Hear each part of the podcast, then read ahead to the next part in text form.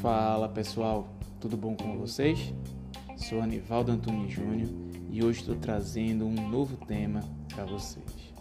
Mas antes de tudo, é, quem quiser interagir comigo, tirar alguma dúvida, é, quiser sugerir algum tema, é simples. É só me procurar no Instagram, tá? O arroba AntunesJR Odontologia.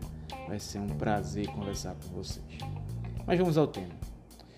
Bom, vocês já ouviram falar sobre periimplantite? A periimplantite nada mais é do que uma inflamação dos tecidos que ficam ao redor do implante dentário. Na grande maioria dos casos, essa situação ela é causada pela má higiene oral do paciente.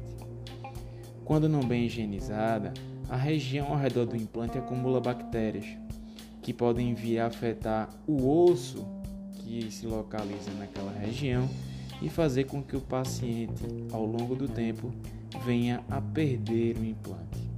Portanto, quem acha que tirando todos os dentes e colocando implantes não precisaria mais escovar os dentes está muito enganado.